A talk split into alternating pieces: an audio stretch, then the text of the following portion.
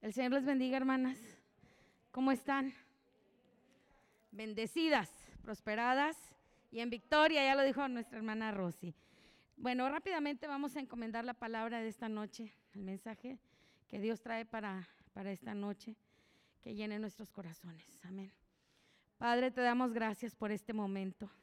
No nos cansamos de darte gracias, Señor. Agradecidas porque nos permites estar aquí, Padre. Porque nos has dejado, Señor, vencer en muchos ámbitos, Señor. Y porque tú has estado con nosotros en cada una de las victorias. Te pido, Señor, que alinees nuestros sentidos, nuestro corazón, Señor, siempre a tu voluntad, Padre. Que no sean mis labios, Señor, los que hablan, sino que sean un instrumento para que seas tú el que hable. Y que cada palabra sea atesorada por cada una de mis hermanas. Atesorada, guardada y puesta en práctica, Señor. Te pedimos que, en este mensaje nos hables y que nos llegue directo al corazón, Señor, que es tuyo y que a ti te pertenecemos. A ti la gloria y a ti la honra, Señor, por siempre. Amén. Le voy a pedir de favor que abra su Biblia en el libro de Primera de Tesalonicenses, en el capítulo 5, versículo 18. Primera de Tesalonicenses 5, 18.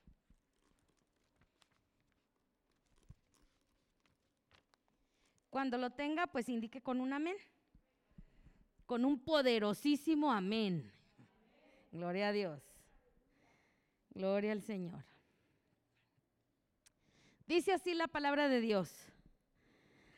Dad gracias en todo, porque esta es la voluntad de Dios para con vosotros en Cristo Jesús. ¿Ok? ¿Puede tomar su lugar, hermana? Dad gracias en todo. Le voy a leer lo que dice la, la versión que yo tengo aquí, que es la nueva traducción viviente, dice, sean agradecidos en toda circunstancia, pues esta es la voluntad de Dios para ustedes, los que pertenecen a Cristo Jesús. Bien, fíjense que en el transcurrir de la vida nos topamos con diferentes circunstancias. Eh, hace un tiempo a mí me tocó ganar un, premio hace algunos años de, del premio al mérito docente. En ese entonces yo trabajaba en el, a nivel primaria. Y, en esa ocasión, bueno, Dios me bendijo con ese premio, fui reconocida a nivel estatal y muy bonito. Es, es como que pega en el ego y dices, bueno, estoy trabajando, lo estoy haciendo bien. No soy tan mal maestra. O sea, para que me lo voy a quitar. Cuando yo elegí ser maestra, déjeme, le, voy a comentar algo porque pues estoy aquí, el Señor conoce que, que lo que le estoy diciendo es verdad. Yo soy maestra, bueno, regularmente ser maestro requiere de una vocación. ¿sí? Es, es un, una característica, una cualidad que las personas deben de tener, ese, ese perfil pedagógico innato que luego se va puliendo con el estudio, etcétera, etcétera. Pues déjeme decirle, y Dios lo sabe, que yo soy maestra por equivocación. Y va a decir, ¿cómo? Sí, yo soy maestra por error. Eh, eh, yo tengo una carrera trunca, carrera universitaria. Como vivíamos, mis papás eran pastores en Montemorelos en ese entonces, yo tenía que venir a la facultad acá a Mederos a estudiar todos los días. Luego entré a trabajar, el primer Walmart que se inauguró aquí en Monterrey fue el de las Torres, pues yo soy de esa generación, fui panadera. Y entonces trabajaba en la mañana, estudiaba de tarde y tarde, o sea, vivía corre y corre. Y luego me regresaba a Montemorelos, iba y venía, iba y venía. era bastante pesado. Con todo y eso, pues en casa éramos seis y éramos al menos cuatro universitarios y tres menores, entonces era algo pesado. Los que tenemos hijos y que están estudiando, sabemos lo que eso implica, ¿verdad? Entonces, pues eso me hizo desertar o abandonar, más bien darme de baja con derechos y todo, aunque me iba muy bien, pues me di de baja. Y ya en Montemorelos dije, ¿y qué voy a hacer?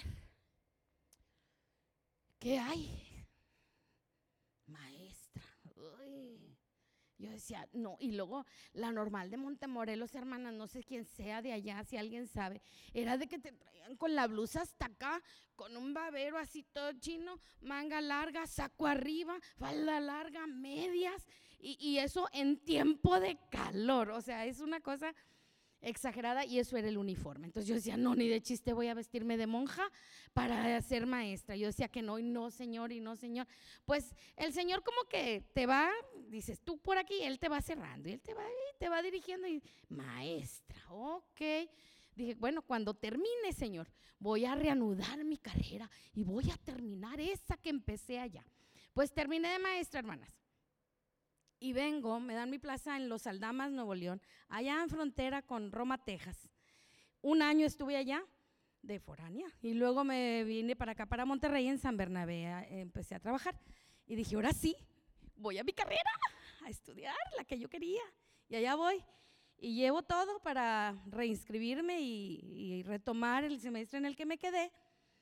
Y me dicen, hay un problema. ¿Cuál? Yo no debo nada, yo era excelente alumna este, el plan de estudios cambió. Ah, y pues no son revalidadas, o sea, las materias que tú llevaste no son, no están actualizadas, te toca volver a empezar. Ay, no, gracias. Dije, no, ya entendí, Señor, no es por ahí. Tú no quieres que yo sea comunicóloga, no quieres que sea relacionista, no quieres que sea eso, ya entendí. Entonces le di por el lado del magisterio. Por eso le digo que soy maestra por equivocación. Y estando eh, de maestra, pues ya, aquí ya, heme aquí 25 años después. En esa ocasión me dieron un premio y yo dije, mira, ¿y qué tal si sí hubiera tenido vocación? Wow, bueno. Pero resulta que mi análisis es el siguiente yo siempre he sido igual, mi metodología ah, se va perfeccionando con el tiempo y esa ocasión que me dan el premio, me la dieron estando en una escuela, Club de Leones, acá de, bueno, de este lado. Y yo era exactamente igual cuando estaba en San Bernabé. ¿Y por qué cuando estuve en San Bernabé nunca me gané ese premio? Entonces yo dije, no hay mérito allí. ¿Por qué? porque acá los alumnos eran muy buenos, la escuela selecciona mejores promedios, selecciona. Yo como que me dejaba un cierto dejo ese premio, no lo sentía tan mío porque yo siempre consideré que fui la misma en un lado, en otro, en otro, y hasta que estuve en un lugar donde, los, donde se triangula la información, donde se triangula eh, el querer que el alumno salga adelante, acomodar lugar y con excelentes calificaciones, porque ahí el papá es muy responsable, el alumno es muy bueno y pues en la exigencia de la maestra, entonces hay una triangulación tremenda y ¡boom! se logra eso. Y acá pues no había esa triangulación, pero yo era la misma. Entonces yo decía, es que qué mérito hay. En realidad, ¿cuál es el mérito? Luego me tocó ser maestra ya en secundaria, en una secundaria muy, de un plano muy difícil, y participé muchas veces en, esa, en ese tipo de concursos y no lo gané. Ahora me voy a una secundaria donde otra vez se da esa triangulación y estoy esperando participar.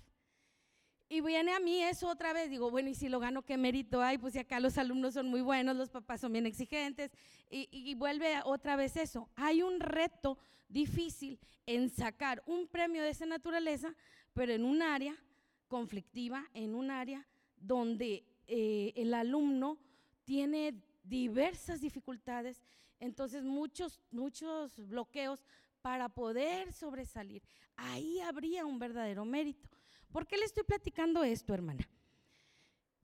Ser agradecido es muy fácil cuando las cosas van bien, cuando todo está en su lugar, cuando todo está bajo control, cuando todos estamos sanos en casa, cuando no hay ningún problema, cuando mm, la situación económica no está muy afectada, cuando, oh, dices, gloria a Dios, gracias. ¿sí? Es muy fácil dar gracias. La gratitud, eh, aunque es un, un valor, es un sentimiento, no es, a veces la dejamos llevar solo por las emociones. Y se nos hace muy fácil dar gracias cuando todo va bien. Pero qué difícil es dar gracias cuando todo va mal. En una situación difícil, en una situación adversa, dar gracias nace desde acá y nace en dolor y nace en angustia.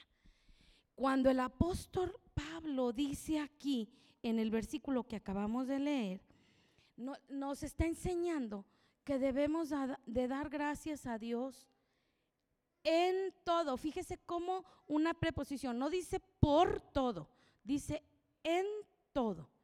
Es una preposición diferente. ¿Por qué no dice por todo, sino que en todo? Cuando Él está diciendo que en todo, está ah, dando por hecho que va a haber situaciones difíciles, situaciones adversas, que van a venir cosas buenas y que van a venir también cosas malas. Que las cosas malas no las da Dios, hermanas. Dios las permite.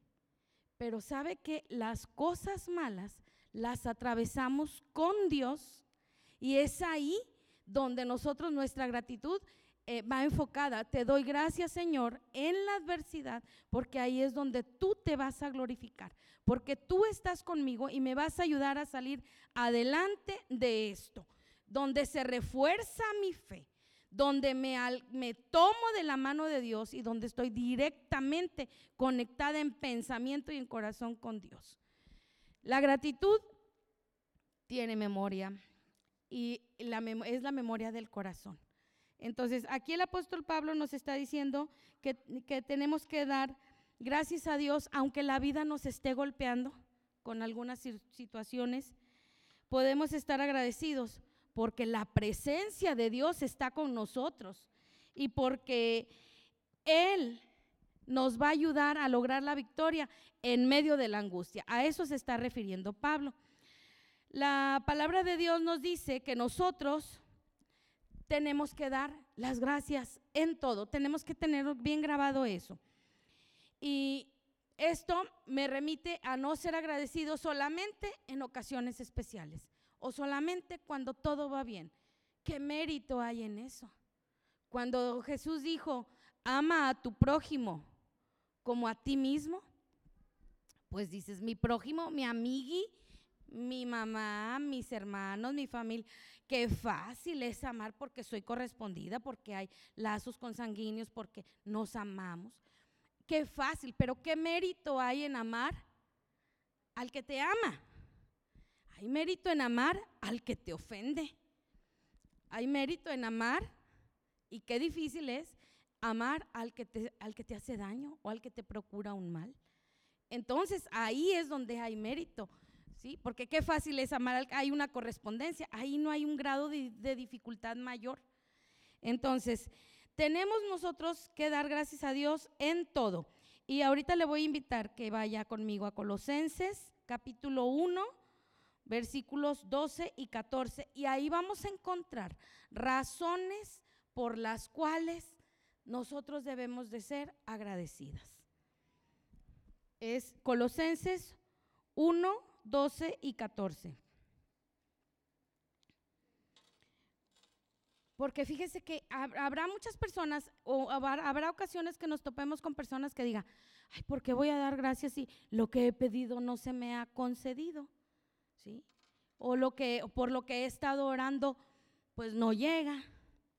Pero en la palabra de Dios nosotros vamos a encontrar esas razones por las cuales debemos de estar agradecidos. Y dice así en Colosenses 12 y 14. Ahorita desmenuzamos este, despacito este, estos versículos. Dice, con gozo, dando gracias al Padre, que nos hizo aptos para participar de la herencia de los santos en luz, el cual nos ha librado de potestad de las tinieblas y trasladado al reino de su Hijo amado en quien tenemos redención por su sangre, el perdón de pecados.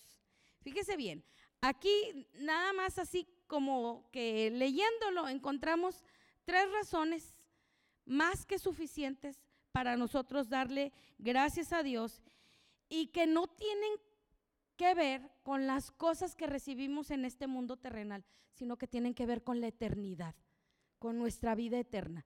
Esas tres razones la vamos a encontrar la primera en el versículo 12 que dice,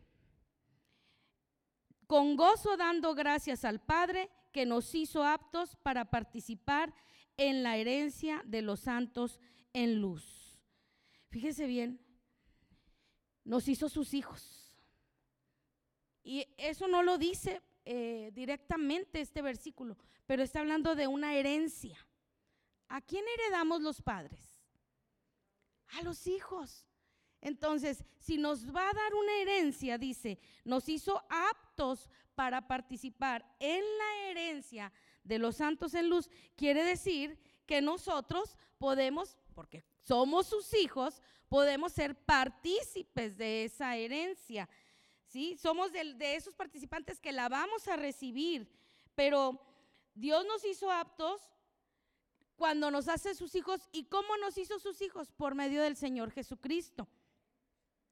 La, Biblia nos dice en Juan 1.12 que debemos estar siempre agradecidos con Dios por habernos salvado. Y esa es la segunda razón por la que debemos dar gracias. Eso lo encontramos en el versículo 13 del que leímos ahorita, que dice, nos ha librado de la potestad de las tinieblas y nos trasladó o nos ha trasladado al reino de su amado Hijo.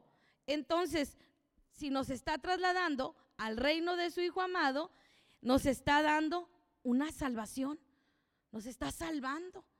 Y esa es otra razón por la cual nosotros debemos estar agradecidos con Dios porque nos libra de las tinieblas. Vivíamos en tinieblas, éramos esclavos del pecado, éramos eh, miembros de las tinieblas porque estábamos sin Dios, sin esperanza, sin luz.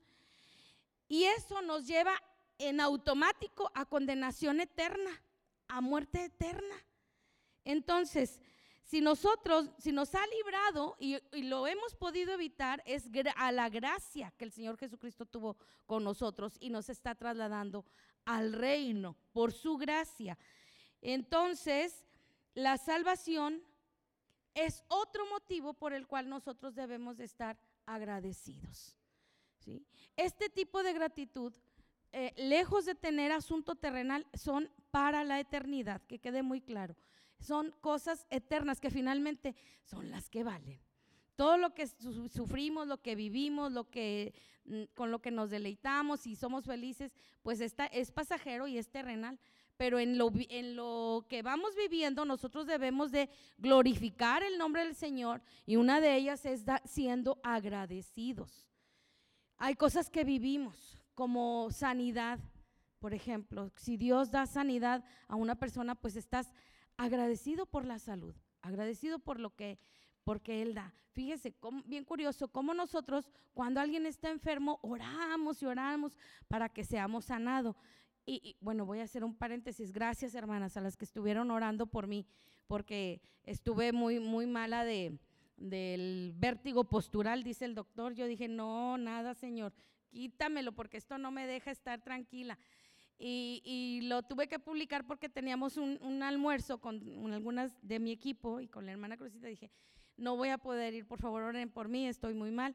Y yo dije, la oración del justo puede mucho. Y si yo no estoy siendo justa, Señor, pues entre todas las que ya supieron, tiene que haber aunque sea una. Y si hay una justa, con esa se arma, ¿verdad? Entonces hay que confiar. Nosotros, este es un paréntesis, cuando estemos enfermas, hermana, que nos sintamos mal, sí es necesario compartirlo. No, no es un chisme santo, como decían alguien. Es que los chismes santos son con detalles para saber por qué orar. No, no existen esos chismes santos. Nosotros nos comunicamos para que fortalecer la oración y encontrar que esos justos broten y que lleguen al Señor y nos puedan hacer aliviar aquí a los que andamos ahí penando con algo, ¿verdad? Pero Dios va a escuchar la oración del pueblo. O sea, la oración es, es ahora sí que ese pase que nosotros tenemos con Dios, ese diálogo con el Señor, es la comunicación directa. Y sí oro, ¿verdad? Yo en mi, en, en mi intimidad con Dios y cuando está uno enfermo, entra más en intimidad con el Señor. Dices, Señor, no puedo ver tele, no puedo ver redes, no puedo ver celular, no puedo, no podía ni leer, hermanas, porque era un mareo muy horrible. Pero dije, Señor, en intimidad contigo. Pongo música, pongo prédicas o, el, audio de la palabra, porque eh, hay una Biblia muy, muy, muy padre que, que se pone el audio y tú estás escuchando. De esto me alimento, Señor. Si ya, le, ya leía, ya te escuchaba, ya cantaba, pues ahora al doble, porque no puedo hacer nada, te voy a escuchar. Y es bien bonito estar en intimidad con el Señor. Son lapsos que debemos de aprovechar para estar eh, en contacto, en comunicación con Él. Bueno, nos regresamos. Debemos de dar gracias a Dios en todo. Otra razón, en el versículo 14 de Colosenses dice, debemos estar siempre agradecidos con Dios porque Él perdonó. Déjeme decirle cómo dice el versículo de Colosenses. Dice, tenemos redención por su sangre, el perdón de pecados. Entonces, la tercera razón por la cual nosotros debemos estar agradecidos es porque nos perdonó todos nuestros pecados por medio de la sangre del Señor Jesucristo, nos ha redimido. El pago que Dios hizo no fue nada barato, es un precio muy alto, muy caro, fue precio de sangre. Y eso, ese precio lo pagó por ti, por mí y por todos, a precio de sangre. Tus pecados fueron perdonados, fueron, fuiste lavado con su sangre. Es como, como cuando hay un preso que obviamente está, estuvo en la cárcel pagando una sentencia por algo que hizo y cuando es liberado, eh, desafortunadamente aquí sabemos que es liberado, pero tiene una carta con un antecedente pues no muy grato y nada limpio. Pero fíjese lo que hizo el Señor con nosotros. Nosotros somos como ese preso, pero a diferencia de Él, nosotros salimos con una carta limpia, porque el Señor perdonó nuestros pecados y los echó, dice que lo más profundo, ¿verdad? Bien lejos. Entonces, todo ese registro de nuestros delitos, de nuestros pecados, fue borrado. Nos redimió. Redimirnos es limpiar, quitar, desaparecer, como si nunca hubiera hecho nada. Eso es lo que hace la sangre de Cristo. Nos perdonó y nos limpió, nos redimió, borró todo nuestro, nuestro pasado sucio, como estuviera pecaminoso. Lo ha limpiado y lo limpió con su sangre preciosa. Ahora tenemos estas tres razones y déjeme decirle que es en un versículo, así, en dos, tres versículos, donde hay tres poderosas razones por las cuales debemos de estar agradecidas. Y fíjese que una persona agradecida, ah, yo, yo estoy segura que más de, más de una de ustedes ha sido generosa con alguien, sobre todo en este periodo de, de Navidad que tuvimos, Año Nuevo. Un acto de generosidad, ayudar a alguien, bendecir a alguien con lo que Dios nos ha bendecido a nosotros. El rostro de la persona que recibe ese acto de generosidad se ilumina de una manera muy especial. Y sabe una cosa, esa persona, lejos de guardarlo en su mente, lo guarda en su corazón. Cuando esa persona recibe algo que a lo mejor no espera, después quiere eh, mostrar agradecimiento haciendo algo. ¿Sí? Es que quiero agradecerte y como no tengo con qué, yo quiero demostrar el agradecimiento que yo tengo cuando recibes algo. Eh, nos, me ha tocado en diferentes ocasiones ser esa persona que es bendecida por alguien más. Y es un acto que te sientes como en deuda, sí, pero es una deuda, una deuda no monetaria, es una deuda moral, es una deuda eh, sentimental, una deuda emocional. Y quieres demostrarle a esa persona que estás agradecida. Lo mismo nosotros. Estamos agradecidos con lo que Dios ha hecho por nosotros, nos ha hecho sus hijos, nos hace partícipes de la herencia Y aparte de que nos hace partícipes de la herencia, nos redime, nos limpia de todo pecado. Entonces, no es una deuda, sino hay un acto de gratitud que yo quiero mostrarle al Señor por lo que Él ha hecho por mí. ¿Cómo muestro al Señor que estoy agradecida? Bueno, ahí va. Demostraciones que podemos nosotros. Y va a decir, ¿con qué le pagas al Señor? No le podemos pagar con nada. El Señor, eh, como le digo, el precio que pagó por, por nosotros fue muy alto. No tenemos con qué pagarle, pero sí podemos demostrarle en, en pequeñas acciones nuestra gratitud. Y vamos a ver cómo podemos, a través de la palabra, la luz de la palabra, cómo podemos nosotros demostrarle al Señor eh, o en qué momentos podemos demostrarle a Dios que estamos agradecidos. Vamos al Salmo 100 en el versículo 4. Salmo 104. Ese no lo anoté en mis hojas, siempre los anoto para no perder tiempo y buscarlo en la Biblia, hermanas. Pero aquí lo va, aquí lo va, nos lo van a poner ahorita. Salmo 100, es muy conocido. Versículo 4. Dice así, entrad por sus puertas ¿Cómo? ¿Cómo vamos a entrar? Con acción de gracias. Por sus atrios con alabanza, alabadle, bendecid su nombre. Dice, con acción de gracias. ¿Sabe que nuestro país vecino tienen hasta un día de acción de gracias? E, y es una tradición que ellos cada jueves, el último jueves, tercer jueves, gracias, tercer jueves del mes de noviembre, año tras año. No tienen un número especificado, solamente debe ser el tercer, el tercer jueves. Y ellos celebran una cena donde, donde hay un acto de acción de gracias.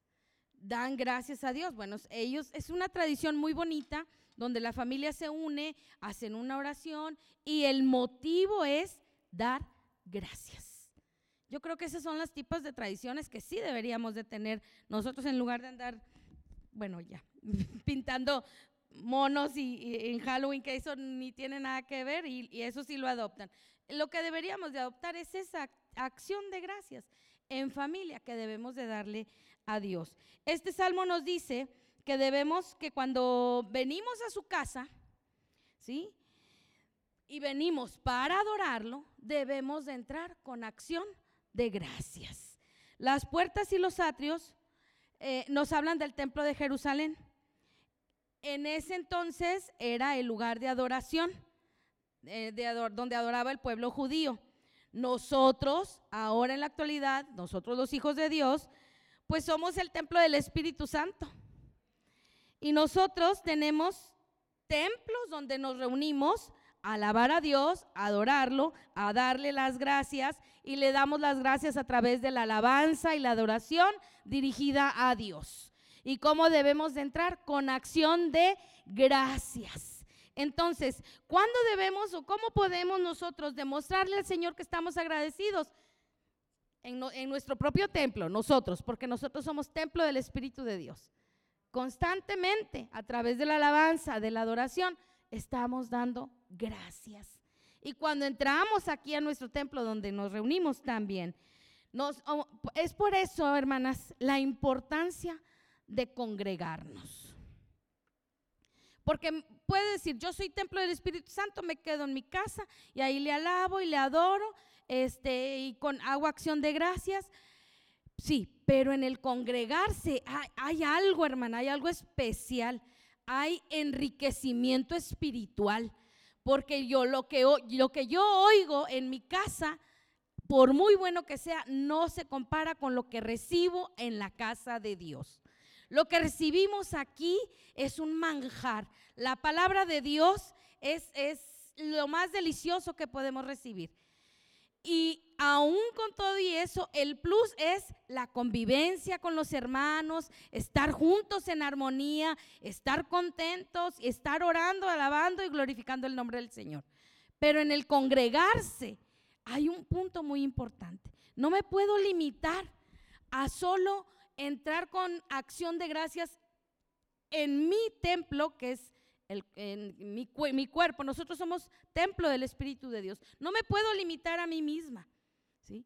En el congregarme es también con esa actitud de acción de gracias, puedo yo ayudarle a los demás hermanos.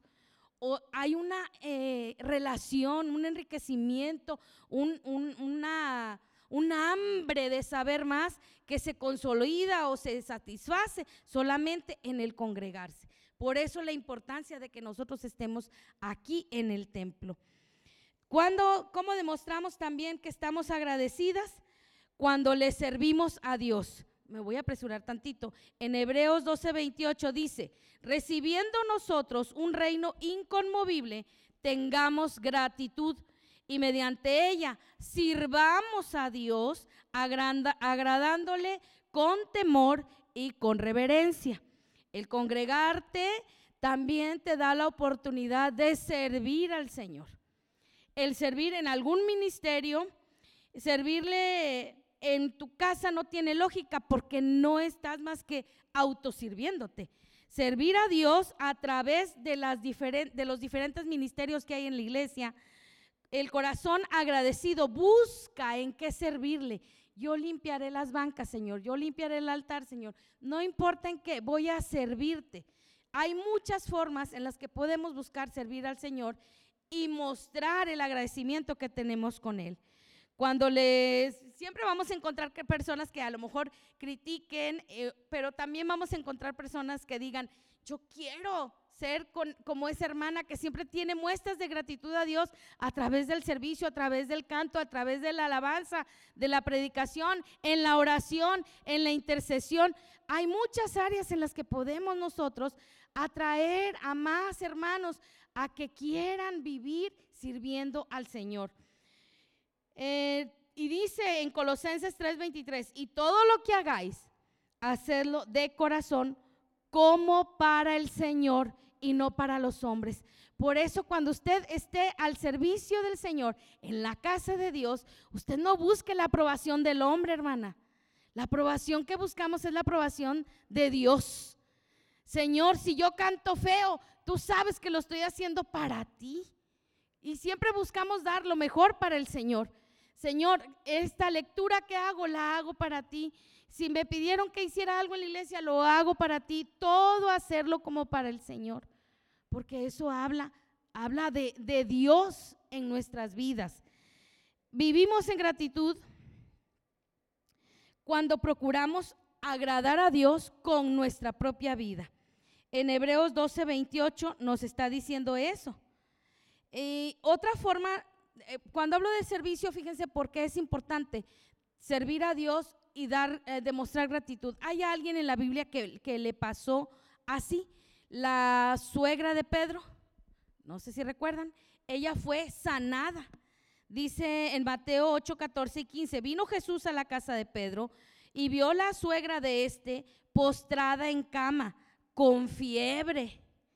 Y Pedro no fue egoísta, dijo, ay, ahora sí, Señor, ya llévatela. No, no, aunque era la suegra. No, él, él fue, fueron y dice, tocó su mano y la fiebre la dejó y ella se levantó. Y lo más importante dice al final, y les servía. El servicio que ella estaba realizando era un gesto de gratitud. Entonces, cuando nosotros le servimos al Señor, nosotros vamos a, procurar que ese gesto lo vea el Señor y buscar la aprobación de Él, no la de los demás. Aquí es donde le digo la, importancia de, que, de hacer las cosas con el corazón, mostrando gratitud. Eh, la pregunta que muchos pueden hacer, ¿cómo podré, o que muchos nos podemos hacer en esta noche es, ¿cómo podré agradecerte, Señor. Yo quiero agradecerte, yo quiero mostrarte que estoy agradecida por todo lo que has hecho, porque has estado conmigo en todo, porque has, podríamos eh, ser vistos ante los ojos de Dios como era visto Job. Recuerdan que él, él era eh, lo veía Dios como un siervo, pero como apartado del mal. Entonces Dios nos puede ver apartados del mal y aprobarnos. Yo le pido que se ponga de pie en esta noche y vamos a darle gracias a Dios. Porque Job era apartado del mal y Jesús, eh, Dios lo menciona y dice, no hay otro como él en la tierra, varón perfecto y recto, temeroso de Dios y apartado del mal. Todas esas cualidades nosotros podemos manifestarlas y demostrarle a Dios que estamos agradecidos por todo lo que Él ha hecho. Dios envió a su Hijo y su Hijo dejó todo por amor a nosotros. Dio su vida por amor a nosotros. ¿Qué estás dispuesta a dar tú por amor a Dios? ¿Qué estamos dispuestos a hacer por amor a Dios? Para mostrarle la gratitud, lo agradecido que estamos. Yo le pido que cierre sus ojos y, dígale al Señor, Señor Jesús, lejos de darte gracias por todo lo que en este mundo me has dado, yo quiero darte gracias por lo que me has dado para vida eterna me has dado tu gracia. Has tenido misericordia. Tu palabra dice que tus misericordias son nuevas cada mañana. Y me has dado tu paz. Me has hecho heredera de tu reino. Me has llamado tu hija. Y sobran razones como estas para darte gracias, Señor, por lo eterno que has hecho por mí. Gracias, Padre, porque cada día nos das la oportunidad de servirte en diferentes áreas aquí en la iglesia. Por la oportunidad que nos das de estar en tu templo congregándonos, Señor. Y entrar por esas puertas con esa acción de gracias que tú nos dices. Gracias, Señor porque nuevas son tus misericordias cada mañana, Padre. No tengo con qué pagarte, Señor. No tenemos con qué pagar, Señor, ese precio tan alto que diste tú por nosotros en la cruz del Calvario. Tu sangre derramada en esa cruz, Señor. Para el perdón de mis pecados, para redimirme, para limpiar mi pasado, Señor y hacerme una nueva criatura, Padre. Gracias, Señor. Gracias, Jesús. Gracias, Padre.